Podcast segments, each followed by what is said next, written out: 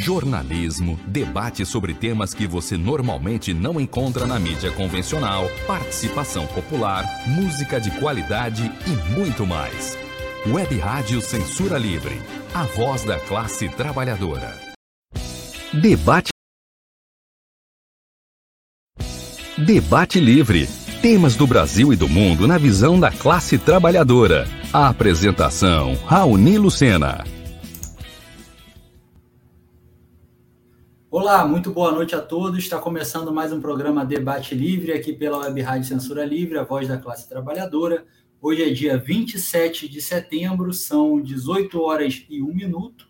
Esse programa vai ao ar ao vivo pelo Facebook e pelo YouTube da Web Rádio Censura Livre, também pelo nosso site www.clwebradio.com e também pelo aplicativo exclusivo. É, o áudio do programa também fica disponível no Spotify e outros agregadores de podcast.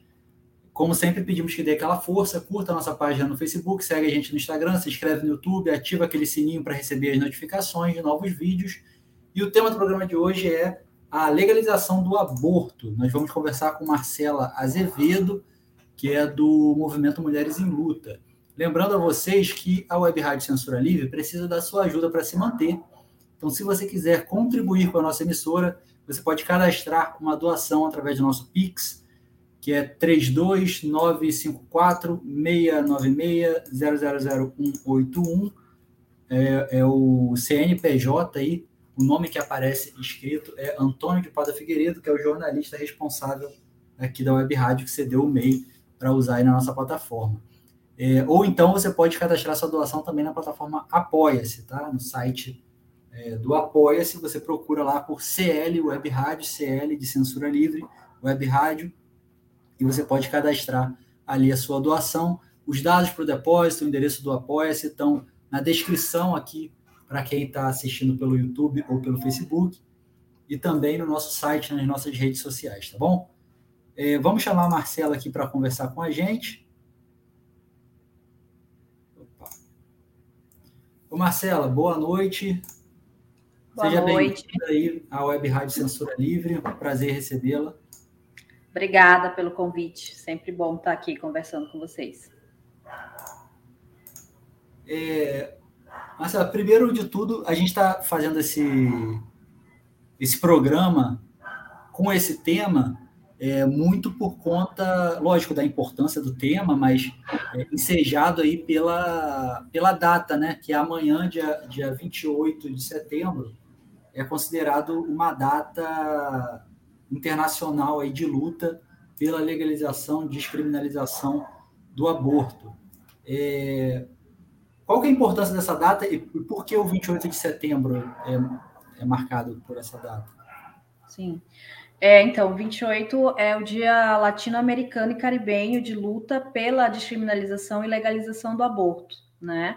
É, ter essa datas para o continente, aqui, né, para a região da América Latina, é uma necessidade, porque é uma, um, uma das regiões aí do mundo onde menos se tem países com essa legislação garantida para as mulheres, né? Então, é, essa luta marcada aqui na, na região é muito importante, porque os dados, né, os números de, é, de mulheres, tanto de abortos praticados, né, de forma clandestina por conta dessa legislação mais restritiva, quanto o número de mulheres que são vitimadas por esse aborto clandestino são muito altos.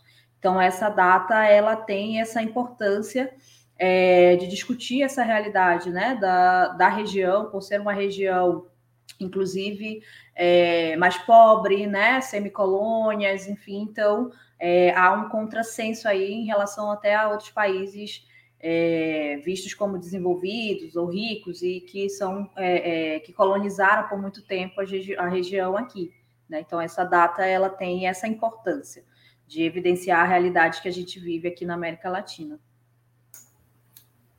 Lembrando, pessoal, que vocês podem mandar aí suas perguntas, seus comentários no chat, tanto do YouTube quanto do Facebook, que na medida do possível e ao longo do programa a gente vai trazendo aqui para a Marcela comentar também. É, Marcela, o, em quais situações que é permitido é, legalmente né, o, a interrupção da, da gestação no Brasil, na legislação brasileira?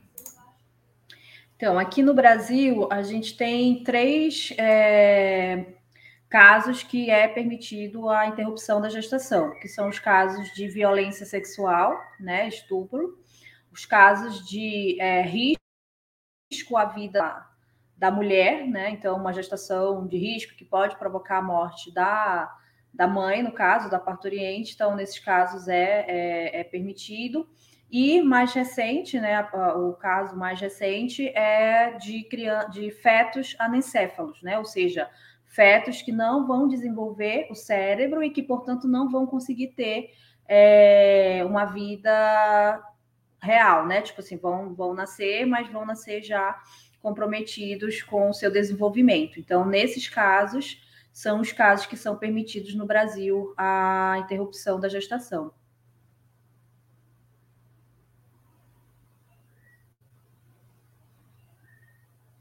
O microfone está desligado. É, e como é que ficou essa, essa política, esse atendimento durante a pandemia, né? Porque a gente sabe que o SUS já, já tem um, um histórico, um acúmulo de um processo de precarização, de corte de verba bastante acentuado, e na pandemia, como foi afogado aí pela, pelo atendimento da, da Covid, muitos outros serviços ficaram prejudicados, né? Como é que ficou esse atendimento, é, o, a interrupção da gravidez nos casos que são permitidos pela lei brasileira nesse, nesse marco de pandemia? Né? Então, é, antes mesmo da pandemia, esses serviços que são hoje públicos, né, são centros de referência, hospitais de referência no atendimento é, a, a essas mulheres, eles já vinham sofrendo um sucateamento, já vinham sofrendo é, restrição de investimento, então já era, mesmo né, com a legislação garantindo, enfim, já era um acesso bastante difícil. Né? Primeiro porque no país todo a gente só tem 76 é, centros de atendimento a mulheres para a prática do aborto legal. Né? Então você tem o Brasil um país aí de dimensões continentais com apenas 76 pontos de atendimento com esse com essa capacitação, com uma equipe de fato, né, é, é, capacitada para fazer o atendimento, com todo o processo aí de, de atenção e acolhimento que essas mulheres necessitam ter. Durante a pandemia, então, a gente nem precisa dizer que né, o governo Bolsonaro é, desde o início já se apresentava contrário a essa pauta, né? Então, toda a sua política, desde, desde que assumiu o, o governo, foi de tentar é, retirar o mínimo já garantido, que são esses casos em que o aborto é legal no Brasil, e isso se refletiu também com é, restrição de investimento nesses serviços. E aí, com o início da pandemia, o que a gente viu foi uma é, é, é, uma atuação aí bastante oportunista, né? Ou seja, se aproveitou da pandemia, se aproveitou da necessidade de ter, é, de, de, ter leitos para atender as vítimas da Covid, ou seja, né, de toda aquela situação que a gente viveu no ano passado e também esse ano, com demanda aí de hospitais, de leitos, enfim, de isolamento. E os primeiros serviços que se tentou fechar para justificando, tentando justificar com a abertura desses leitos foram justamente os hospitais que atendem essas mulheres né, é, para a prática do aborto legal. Então, de, desse período, né, dos 76 postos aí que a gente comentou, cerca de é, é, é apenas 50 ou menos de 50 funcionar, é, seguiram funcionando durante esse período, e ainda assim com bastante dificuldade é, de acesso à política, né? Então, se utilizou de todas as argumentações, isolamento, né, é, é, é, é restrição de circulação de pessoas, enfim, para é, impedir as mulheres a exercerem o seu direito a interromper uma gestação nesses casos já legais no Brasil. Então, a política nesse período ficou bem difícil, né? É, pior do que já era antes mesmo, com é, uma ação consciente do governo para impedir com que primeiro o funcionamento desses serviços e segundo que as mulheres conseguissem acessar esses serviços durante esse período. É, Marcela, quando a gente debate sobre a legalização do aborto, é, muitas pessoas entendem como um incentivo é, para que as pessoas abortem. Então, é uma luta para em defesa do aborto, para que as pessoas abortem, né? Muitas uhum. vezes é compreendido dessa forma. É... E como é que você imagino que você já deva ter, ter também se defrontado com esse tipo de entendimento. Como que você responde esse esse quem entende dessa forma a luta contra é, pela legalização do aborto? Uhum. É, as pessoas, normalmente, a reprodução que se faz é de, da ideia de que a gente vai usar o aborto como um método contraceptivo, ou seja, né, que as mulheres querem o aborto legal para ter uma vida sexual é, irresponsável, promíscua, né, é, é, é, de liberdade sem responsabilidade pelos, pelos seus atos, né, Co inclusive como se as mulheres fossem as únicas responsáveis né, pela, por uma gestação, né? Primeiro, uhum. a gente já parte do entendimento de que são duas pessoas que realizam o ato sexual, então ambas são responsáveis caso uma gestação aconteça, né? Sim. Então, essa ideia que ela é propagada, ela é muito errada. E existem dois elementos que comprovam isso.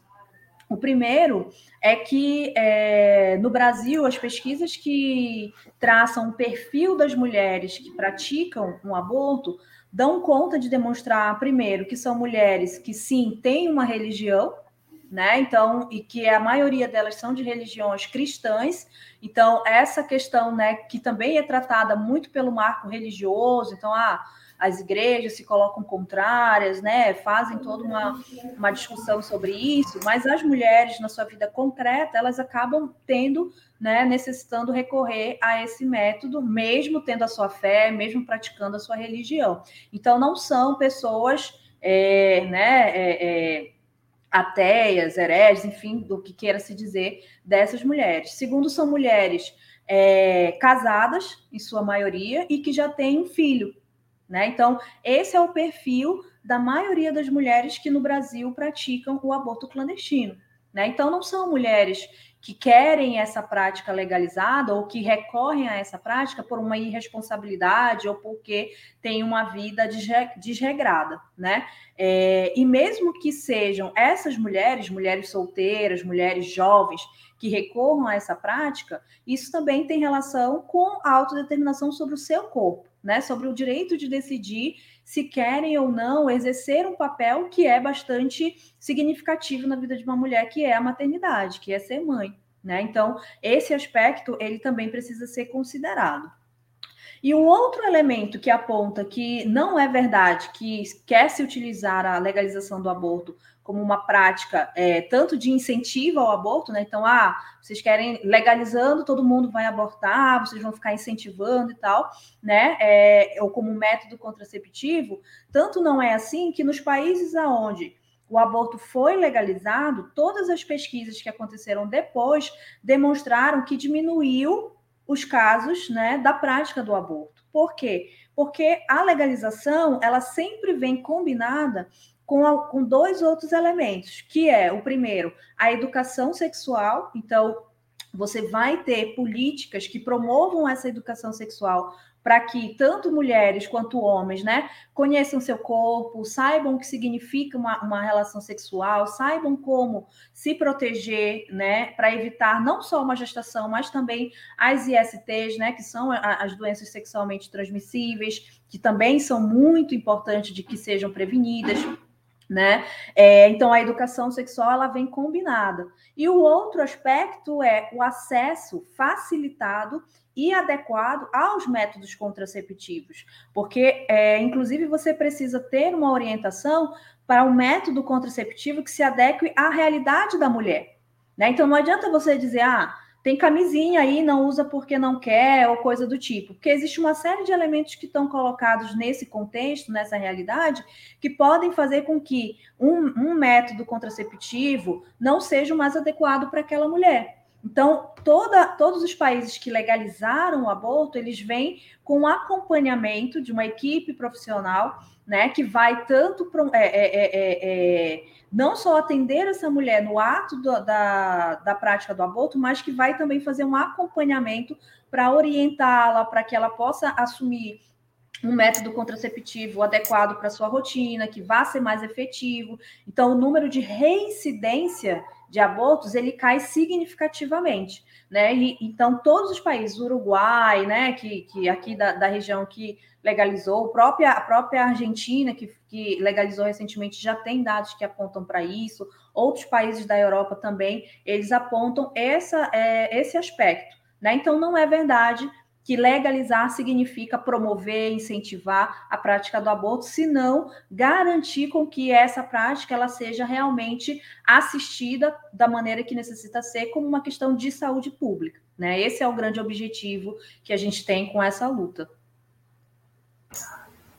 E o, Zan, o Eduardo Zanata faz uma pergunta aqui pelo Facebook.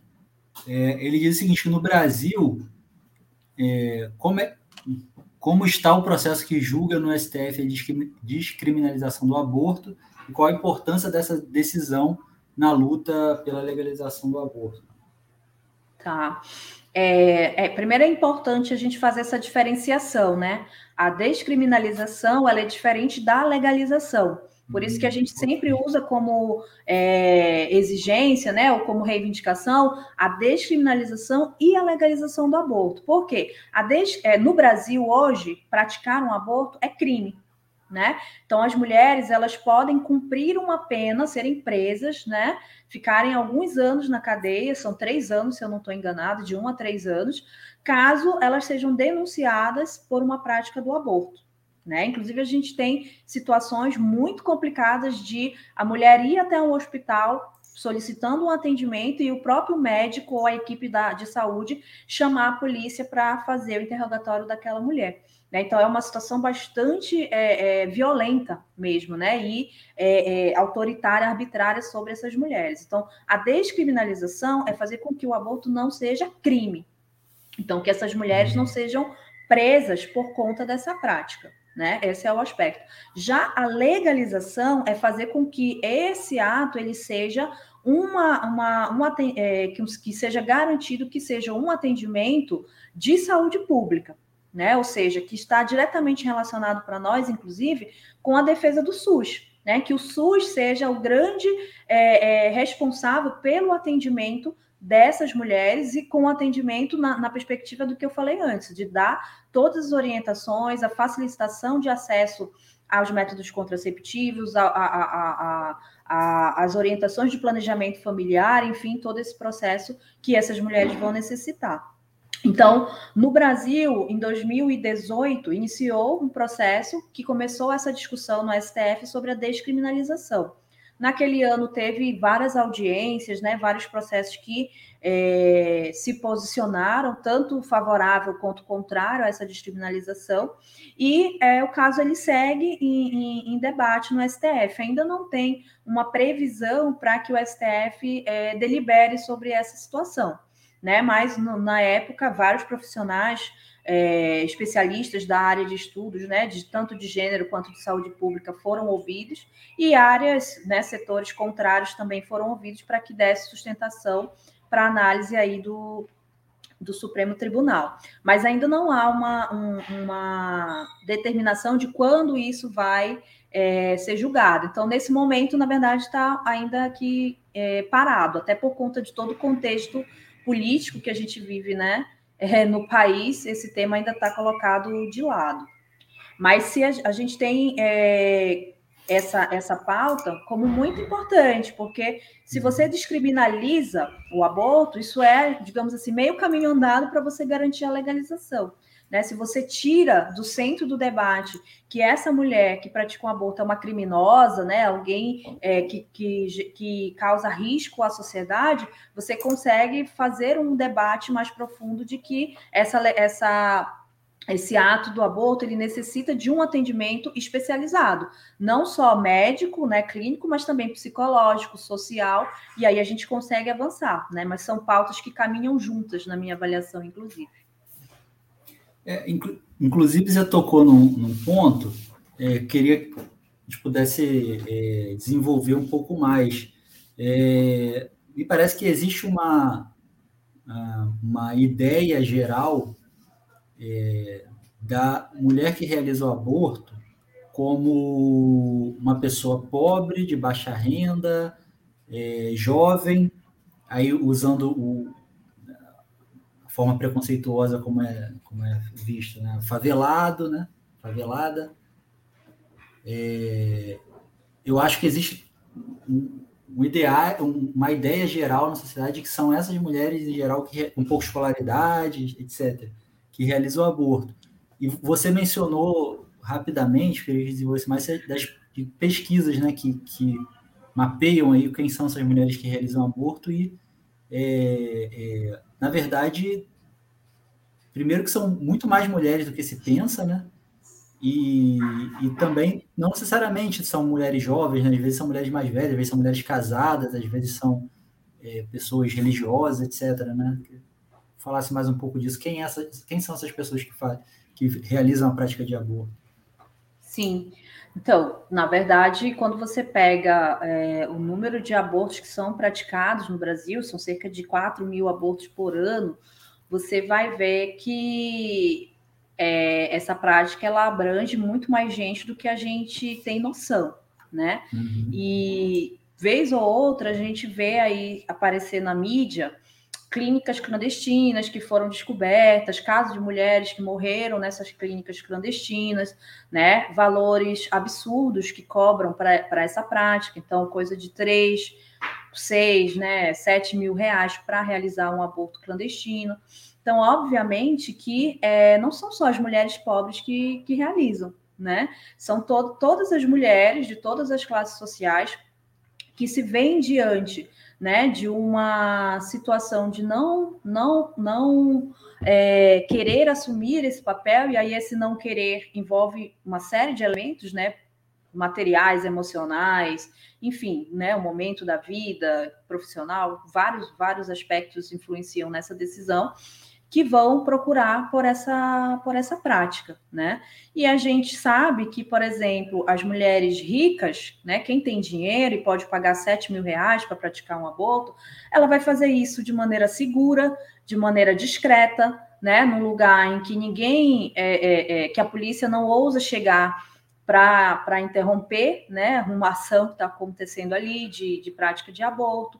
A gente sabe, inclusive, que tem políticos famosos aí, bastante conhecidos, que têm relação com essas clínicas clandestinas. Então, essas mulheres, elas praticam o aborto. O que não acontece com elas é a criminalização, como eu falei, elas jamais serão presas, né, por conta dessa prática, e o julgamento moral, porque as pessoas sequer vão saber, vão ter conhecimento de que elas realizaram esse procedimento. Então, por isso que se evidenciam mais as mulheres pobres, as mulheres da classe trabalhadora, porque essas precisam recorrer aos métodos mais é, violentos, mais agressivos, precisam se submeter a essas clínicas que são verdadeiros açougues, né?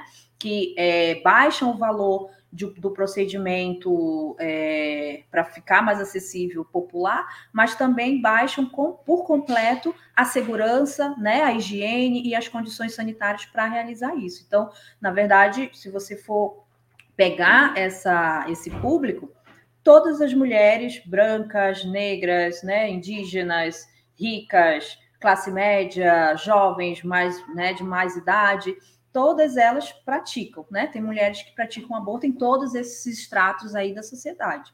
Mas, na verdade, uma parcela delas faz isso com segurança, porque pode pagar, e uma outra parcela faz isso com insegurança e são as que, que são presas, são as que são criminalizadas, são as que são vistas pela sociedade como perigosas, né? Como é, assassinas, como se costuma, inclusive, é, se, se, se ameaçar hoje em dia, né? Se, se xingar aí as mulheres que defendem a legalização do aborto. É. Inclusive, até é, teve um caso recente, agora tá, me fugiu a,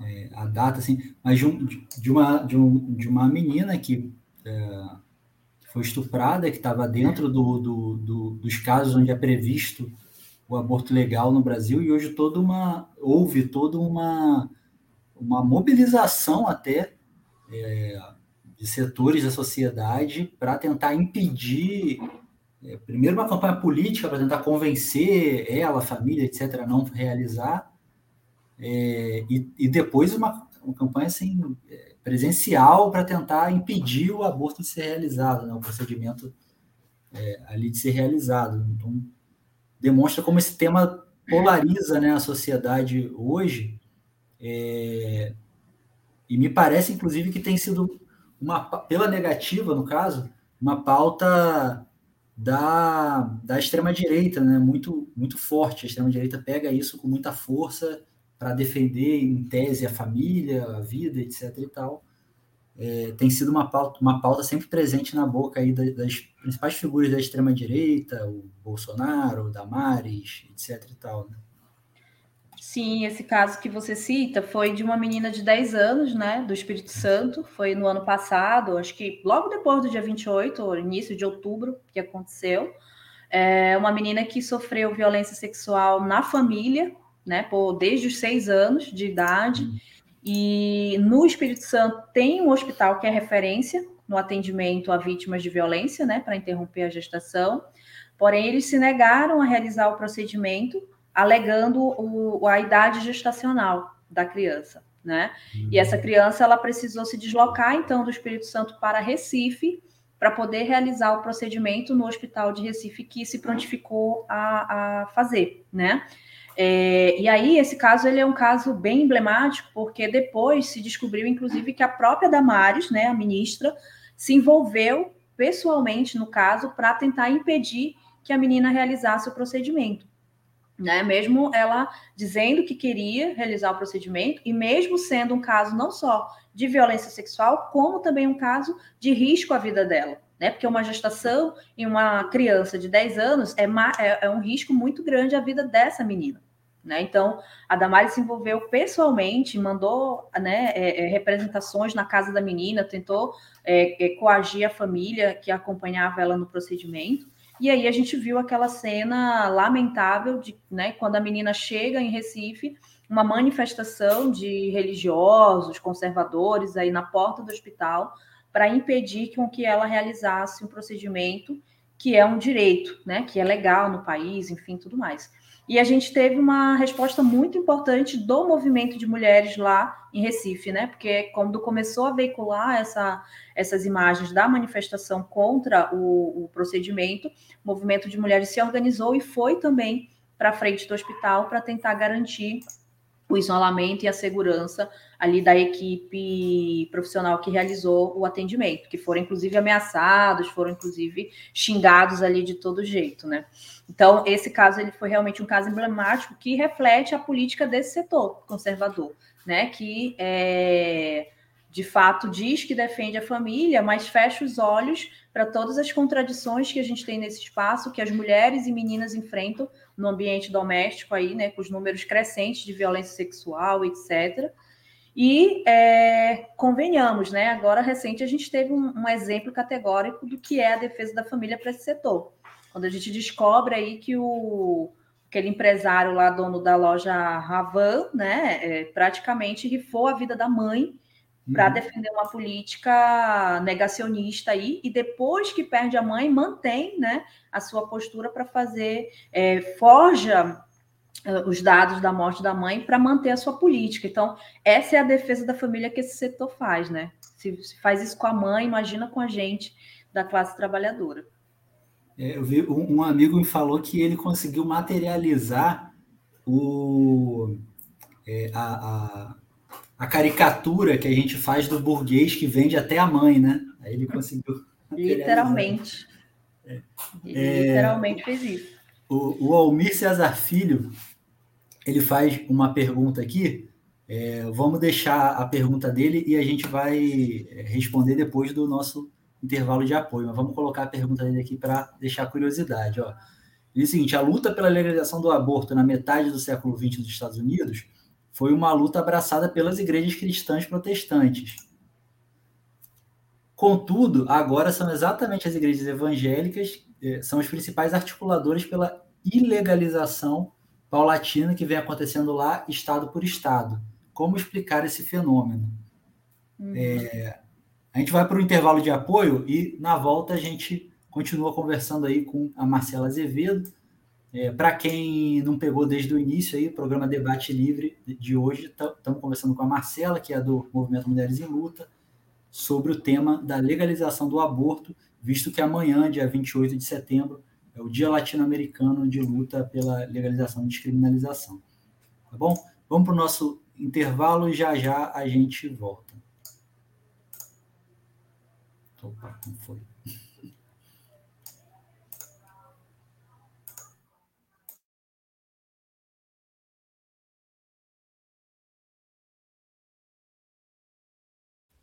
Para manter o projeto da Web Rádio Censura Livre de uma mídia alternativa, buscamos apoio financeiro mensal ou doações regulares dos ouvintes, de amigos e parceiros, já que não recebemos recursos de grandes empresas, políticos ou partidos.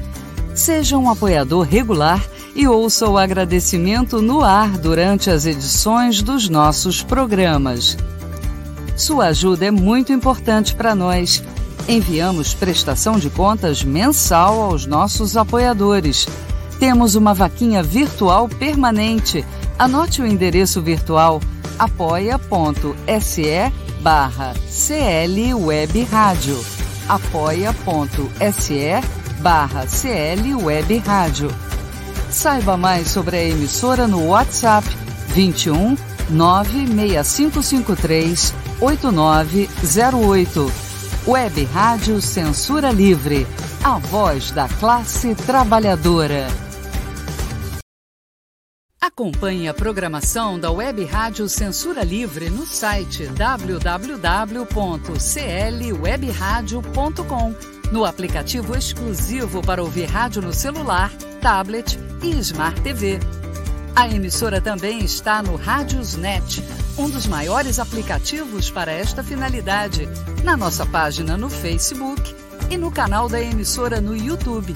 Acesse o nosso canal escrevendo youtube.com barra C barra Censura Livre, tudo junto. Inscreva-se no canal e acione o sininho para receber as notificações de novos vídeos. Web Rádio Censura Livre a voz da classe trabalhadora.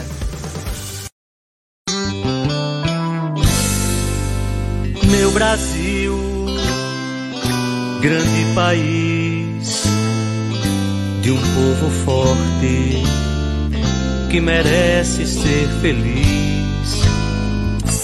São mais de cinco mil cidades múltiplas realidades. Em todas elas eu estou. Levo emoções, sonhos, amor para qualquer canto do país.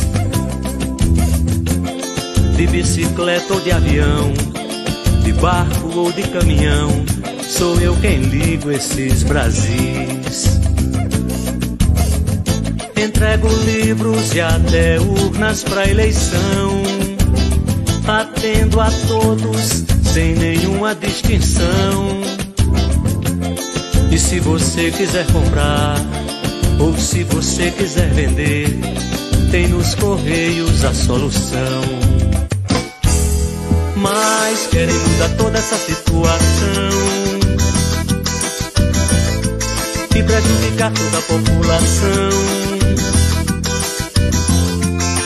Notícias fabricadas fazem todas as jogadas pra enganar toda a nação.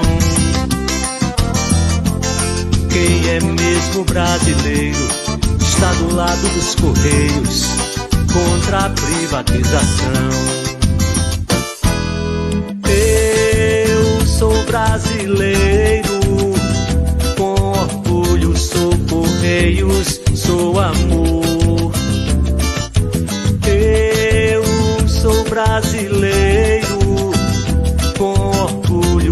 Sou correio, sou amor. Meu Brasil.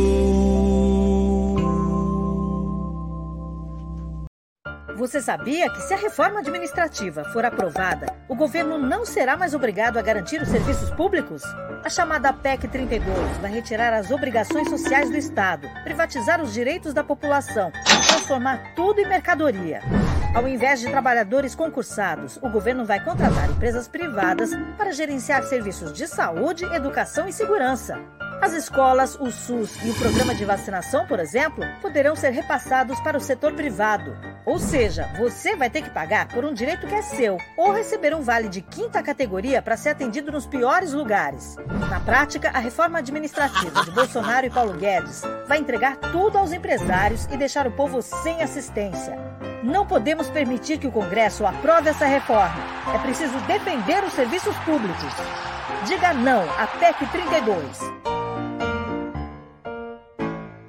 Jornalismo, debate sobre temas que você normalmente não encontra na mídia convencional, participação popular, música de qualidade e muito mais. Web Rádio Censura Livre, a voz da classe trabalhadora.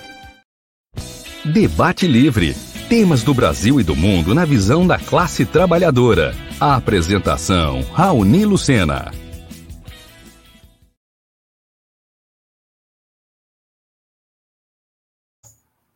Estamos de volta ao programa Debate Livre, é, hoje conversando com Marcela Azevedo, do Movimento Mulheres em Luta, sobre a, a legalização do aborto. Né? Amanhã é o dia 28 de setembro, que é o dia é, latino-americano de luta pela legalização e descriminalização. É, e a gente deixou aqui, antes do intervalo, a pergunta do Almir César Filho, é, antes quero agradecer aí o pessoal que está na audiência, que está acompanhando pelo Facebook, pelo YouTube também, o Antônio Figueiredo, Eduardo Zanata, o Almir Cesar Filho, Regina Souza também, Maria José, obrigado aí pela, pela participação, pela audiência, tem mais gente assistindo, então é, deixa o joinha aí, ou então deixa um comentário, que ajuda bastante aqui na divulgação e também, é, e também aparece para a gente aqui, para a gente ler o seu, seu nome aqui no ar também. É, tá? Pode deixar seu comentário que a gente traz para a Marcela comentar ao longo do programa. É, o Almir pergunta o seguinte, ó, é, retomando, a luta pela legação do aborto na metade do século XX nos Estados Unidos foi abraçada pelas igrejas cristãs protestantes. É, contudo, agora são exatamente as igrejas evangélicas que são as principais articuladoras pela legalização paulatina que vem acontecendo lá, estado por estado. Como explicar esse fenômeno? Sim. Essa é uma pergunta bem interessante, né? Aí, porque traz o envolvimento da, das igrejas, não só as evangélicas, né, protestantes, aí, como as católicas também, em relação a esse tema, assim. É, aqui no Brasil, a própria Universal por um período, acho que alguns anos atrás, também defendia a legalização do aborto, né? Tinha até um material que eles distribuíam, etc.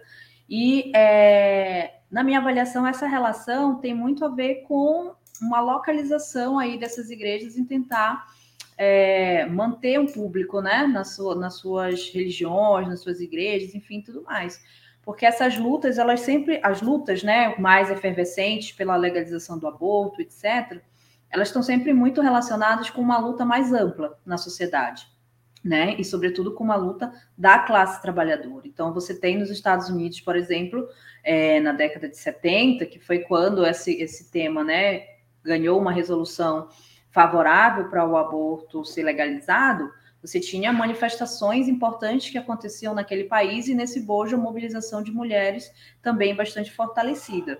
Né? Em vários outros países foi da mesma forma, as mobilizações elas aconteceram no âmbito mais geral e as mulheres como, como vanguarda nesse processo também né, lutavam pelos, pelos seus direitos. E as igrejas, quando apoiam né, essa, essa pauta, estão no momento de é, se apresentar como algo avançado, progressivo, etc.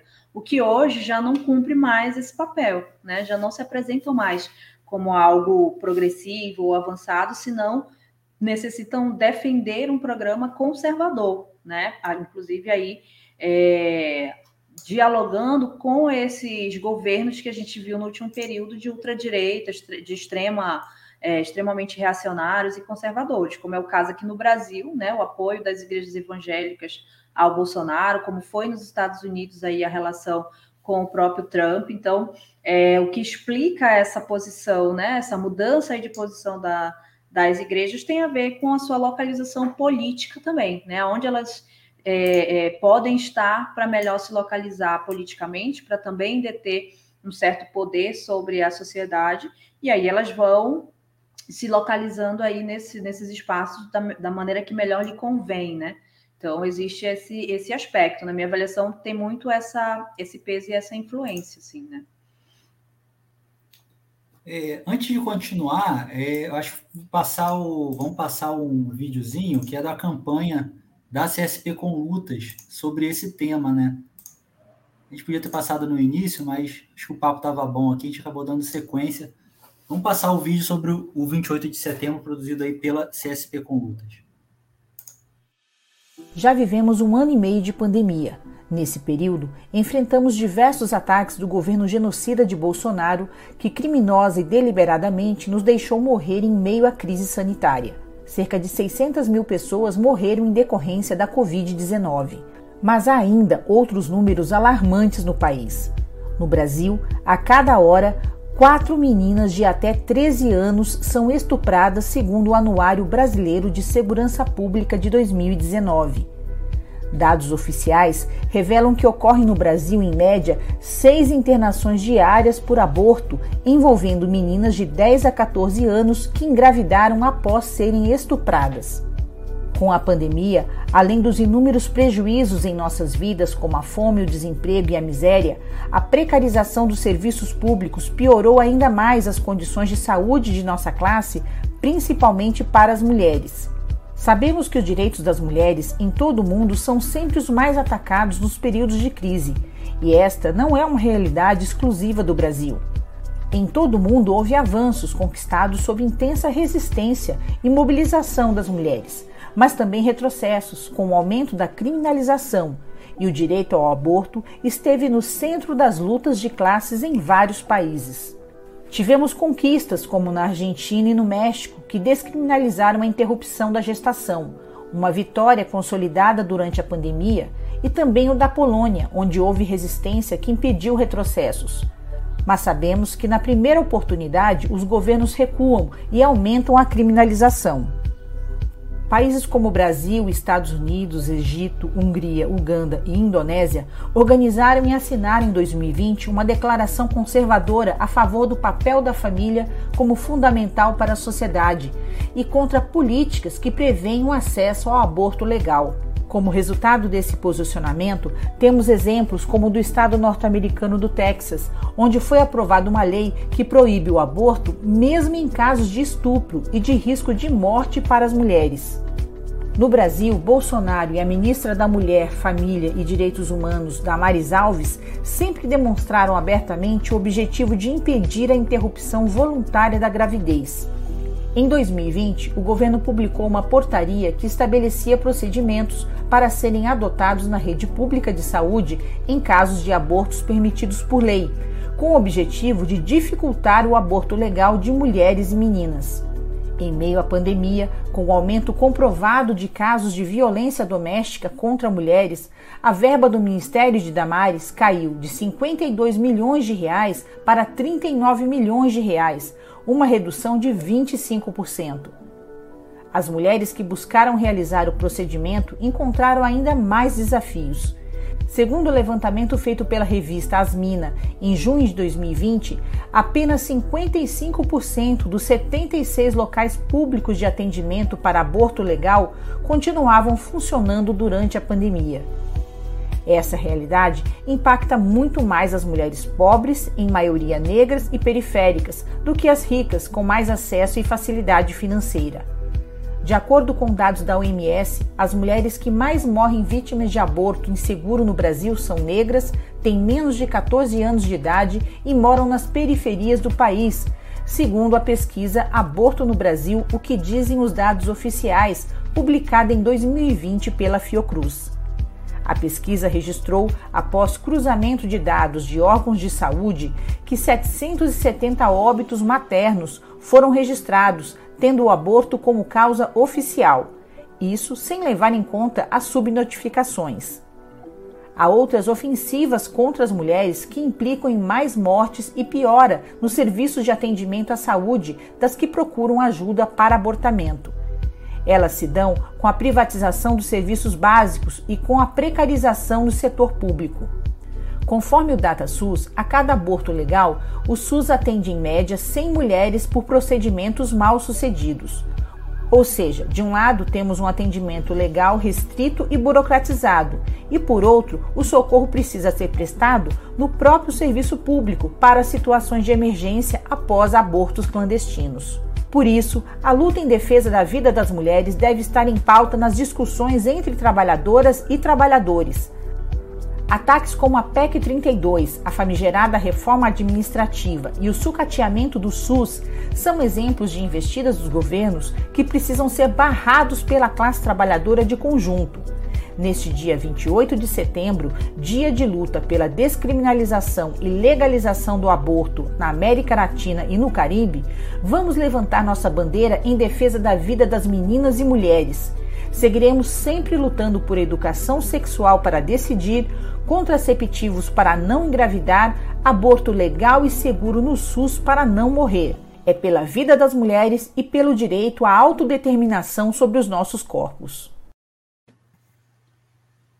Legal aí a campanha da CSP com lutas. Acho importante, né, que casa esse debate com é, é, como uma entendendo como ela realmente é é um debate que interessa toda a classe trabalhadora, né? casando com os debates como a PEC 32, a reforma administrativa é, e etc.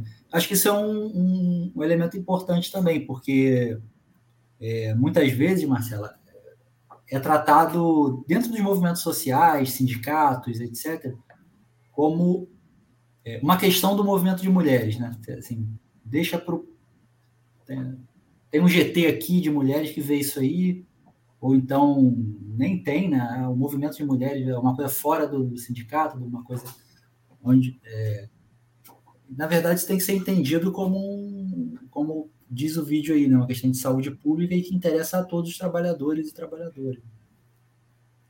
Sim, como eu falava a, a, anteriormente, né? Essa, esses processos aí de crise econômica, eles sempre vão atacar primeiramente o direito dos setores oprimidos. Mas não acaba aí, né? É, se inicia pelo setor oprimido por se entender que é o setor mais frágil da classe, mas com a perspectiva de avançar esses ataques para o conjunto da classe trabalhadora. Né? Então é por isso que não pode ser que as pautas ditas de mulheres, né, os que dizem de respeito diretamente às mulheres, enfim, sejam tratadas apenas por elas, senão por um entendimento de que se a gente retrocede no direito das mulheres, a gente vai retroceder fatalmente nos direitos do conjunto da classe trabalhadora, né? E é importante esse debate com os homens da nossa classe também, para que eles compreendam né, é, o grau de violência né, e de opressão que está colocado sobre os nossos corpos. Na década de 70, na América Latina, havia toda uma política dos governos para esterilizar as mulheres, as mulheres pobres, né? Então, nas periferias, nas favelas, nas grandes regiões aí é, pobres da América Latina, as mulheres foram esterilizadas sem o seu consentimento, ou seja, né? É, quando convém para o Estado é, impedir que essas mulheres tenham filho, cai por terra o discurso de que o papel da mulher é ser mãe. Quando convém é, evitar que essas mulheres tenham autodeterminação sobre seus corpos e decidam se querem ou não praticar a maternidade, aí vem com o discurso de que é a defesa da vida. Né? Mas aí a gente vê que no país como o nosso hoje, com o índice de desemprego que a gente está é, é, enfrentando, né? Com as pessoas tendo que ir para a fila pegar é, doação de osso para se alimentar com todo o grau de, é, é, é, é, de empobrecimento, de miséria, de sucateamento dos serviços públicos, que vida é essa que está se defendendo? Né, com a quantidade de crianças que a gente tem hoje nas ruas, né, hoje fora das escolas, sem qualquer perspectiva de futuro. Que vida é essa que de fato é, se, se tanto defende, né, se, se engrandece para defender e que na verdade estão destruindo com as condições para a gente sobreviver. Né? Então, é, esse é um tema fundamental para que o conjunto dos trabalhadores debatam, né, reflitam, revejam, inclusive, a prática dos próprios homens da classe trabalhadora sobre as suas relações com as mulheres, né? É, e que lutem junto com a gente, né? Porque realmente, se a gente é, permite com que as mulheres retrocedam nos seus direitos, a gente vai fatalmente é, enfraquecer de conjunto a luta do conjunto dos trabalhadores. Não vai ter outro jeito, não vai ter outra consequência, né? Senão essa. É, de 2019 para cá, é, alguns países aí é, bastante importantes que não haviam ainda é, descriminalizado ou, ou, ah, legalizado né, a interrupção da gestação, é, o fizeram de 2019 para cá. Acho que a Argentina foi, pelo menos é, para mim, assim, que teve maior repercussão. Eu acho que talvez porque o movimento de rua ali foi bastante massivo, né? É, mas também México, a própria Coreia do Sul, né? Nos últimos anos. É, por que, você acha que teve esse movimento recente desses países é, adotando a legalização é, e que impacto que isso tem para a luta aqui no Brasil? Então, é, essas lutas elas são parte aí da polarização da luta de classes, como a gente está falando, né? É, a gente vive uma crise econômica mundial desde 2007, né, que não se fecha, que tem altos e baixos, mas segue se aprofundando. É, e nesse contexto todo, como eu falava anteriormente, a luta das mulheres ela se combina com essa realidade geral do conjunto do, da, da sociedade dos trabalhadores, né? Porque quando você começa a ter uma situação muito profunda de crise, as mulheres são atacadas nos seus direitos mais básicos, né? Os chamados direitos democráticos aí elementares que o sistema capitalista é, tanto diz defender, enfim, são os primeiros a serem atacados. Então, essas mulheres normalmente são é, as, as que protagonizam lutas importantes pra, na defesa dos seus direitos, mas em conjunto com é, outros setores da sociedade, para nós, né, no conjunto da classe trabalhadora, como é fundamental. E o tema do aborto, ele é sempre um tema muito polêmico, né? Ele está sempre em disputa de consciência, tanto pelo aspecto religioso quanto pelo aspecto moral, né? É, é, a burguesia, os estados aí, as igrejas, de um modo geral, elas sempre tomam esse tema como uma, um, um suporte para os seus discursos, né, para controlar a consciência aí de uma ampla parcela dos trabalhadores e trabalhadoras. Então, há sempre uma disputa muito grande em torno a, esse, a, essa, a essa pauta.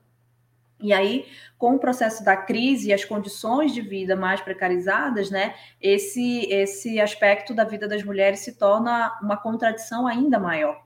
E aí a gente viu explodir uma série de é, de mobilizações. Né? Na Argentina foi uma expressão muito significativa ali da, da chamada maré verde, né, como a gente chamou, que influencia toda a América Latina com muito peso, mas que estava ligada também com a situação é, econômica e política do país. Né? A gente não pode esquecer que a Argentina vem, inclusive, no último período, de, um, de uma é, diminuição significativa das condições de vida, de precarização, desemprego, inflação, e é nesse contexto que é, as mulheres em luta pela sua sobrevivência, pelas suas condições de vida, também lutam pelos seus direitos é, é, de autodeterminação, pelo direito sobre o seu corpo, pelo direito é, a decidir numa situação tão caótica como essa também, né, se segue ou não uma gestação.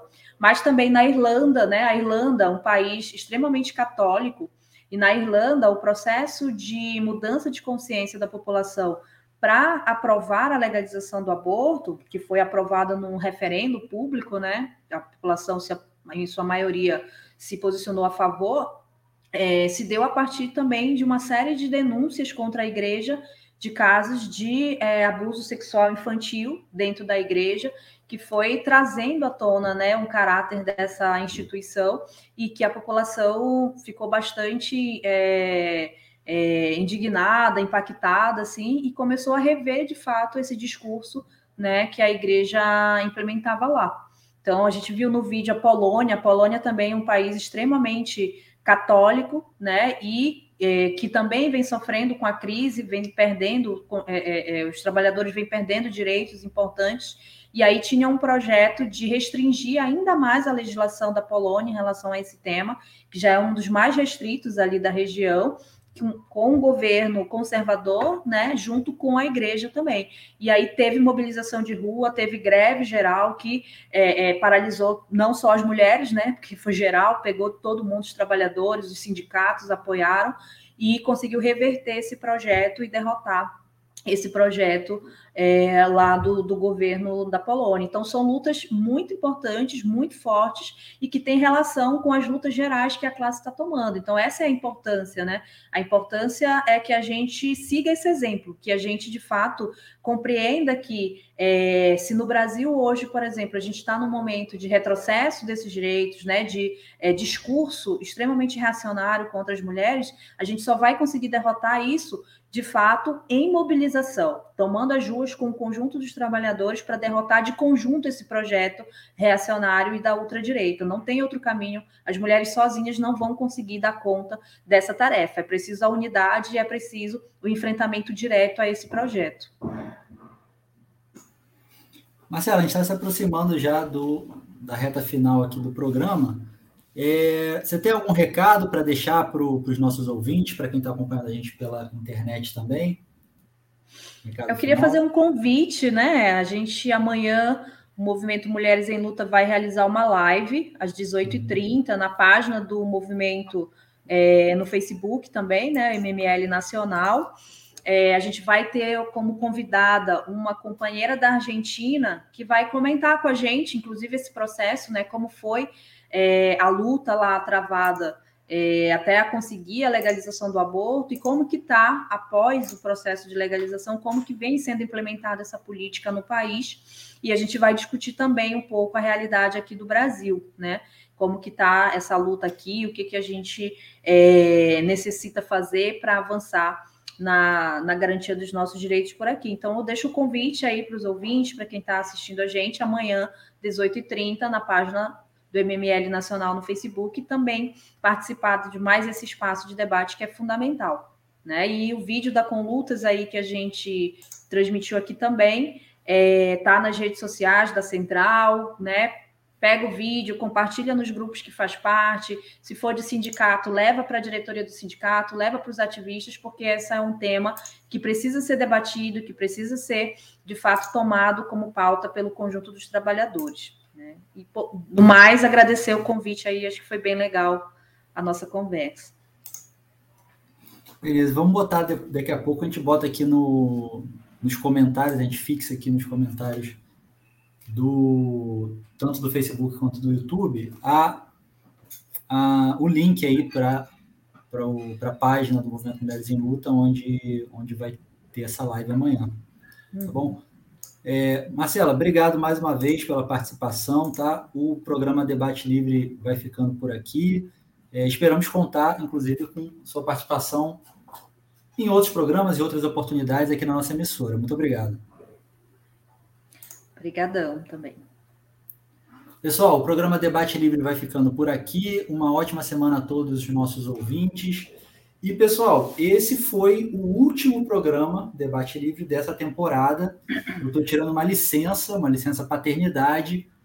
É, eu e minha companheira vamos dar à luz, provavelmente em novembro.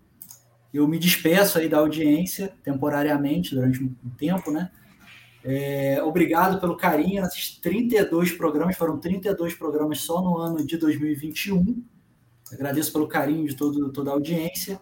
Em breve tem novidades na Web Rádio Censura Livre, o podcast Labutando, produzido e apresentado por Lucas Lobo, Marcelo Monção e Anderson Fábio, vai passar a fazer parte também na nossa grade de programação, provavelmente no horário aqui do Debate Livre.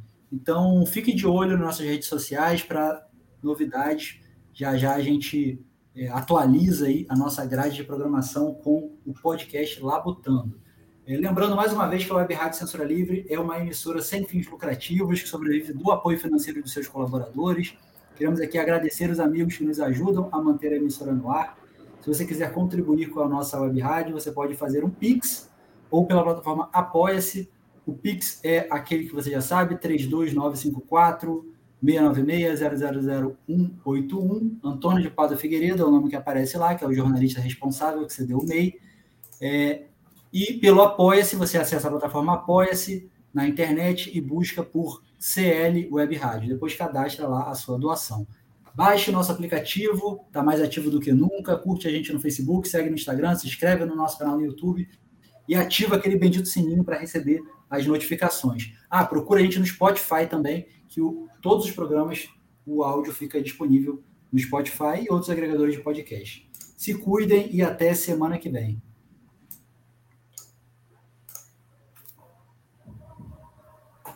Jornalismo, debate sobre temas que você normalmente não encontra na mídia convencional, participação popular, música de qualidade e muito mais.